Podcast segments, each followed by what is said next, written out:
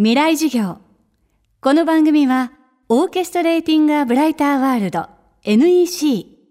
暮らしをもっと楽しく快適に川口義賢がお送りします。未来授業水曜日。チャプター3未来授業。月曜から木曜のこの時間ラジオを教壇にして開かれる未来のための公開授業です今週の講師は広辞苑第7版の編纂に携わった岩波書店辞典編集部副部長平木康成さんです。広辞苑は初版から60年余りを経て累計1200万部を売り上げる超ミリオンセラー。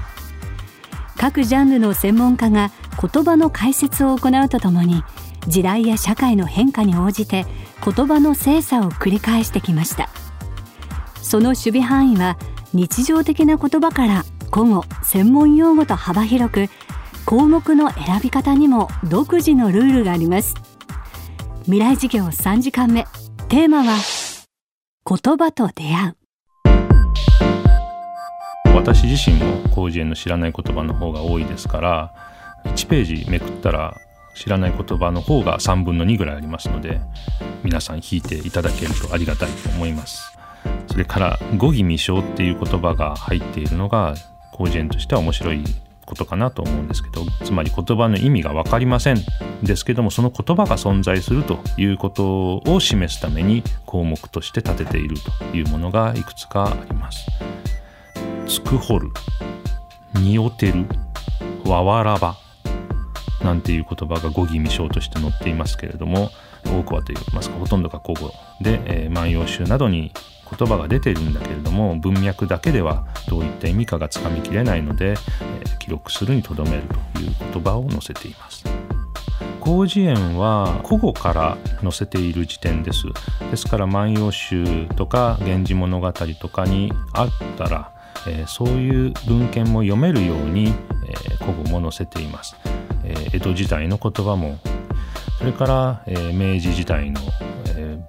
小説などを読む時にも必要な言葉があるといい、えー、そんな意味から明治に限りませんけども旧制高校今の大学生ぐらいが使っていた俗語なんていうのも載せています。それから昔は使われていた表記サマータイムっていうサマーがありますけれども夏サマー。それが、えー、明治頃なんですかね。サンマーっていう運が入った形で使われていた時期があってサンマータイムという言葉を載せていますしそれからチューインガムですけれどもある時期チウインガムというふうに書いた記録があるのでそういう表記、でも弾けるように今回チウインガムを入れたなんていうこともやっています。それから今は使われなくなったフロッピーディスクですとかポケベルですとかその当時の文献を読む必要がある人は調べるかもしれないということで載せています。また今回の改訂では似たような意味を持つ言葉を分かりやすく解説することにも力を注ぎました。撫でるとさするとなするとこする。あなたはそれぞれの意味を正しく説明できますか？改訂版が出ると新しい意味とか新しい言葉とかどんな言葉が入ったかというところにばかり注目がいくんですけれども今回はそれだけではなくて、えー、もともと昔からあった言葉特に動詞について、え、似たような意味の動詞の書き分けを重点的にしてもらうと。いうことを方針にしました。具体的に言いますと撫でるとさするとなするとこする、第6版で例えばさするは軽くこするって書いてあったんです軽くこすったら本当にさするかよっていうふうにちょっとツッコミを入れたくなるようなものだったんですがこするとの違いとしてちょっと不十分だろうというふうに、えー、思いましてさするに関しては手のひらを軽く押し当てて前後または左右に何度も動かす。撫でるは手のひらなどで優しく触り形に沿って一度または何度か動かす。確かにさするの方が何度もで撫でるは一度だけ撫でるもあるかなと、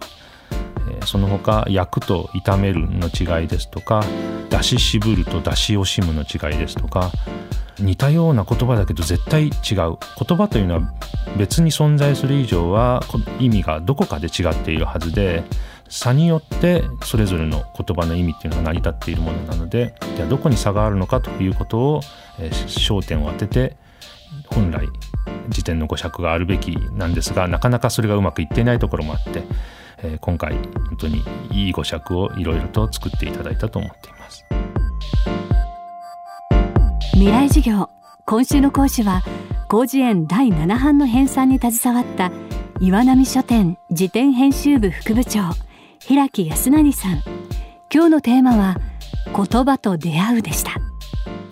明日も平木康成さんの授業をお届けします。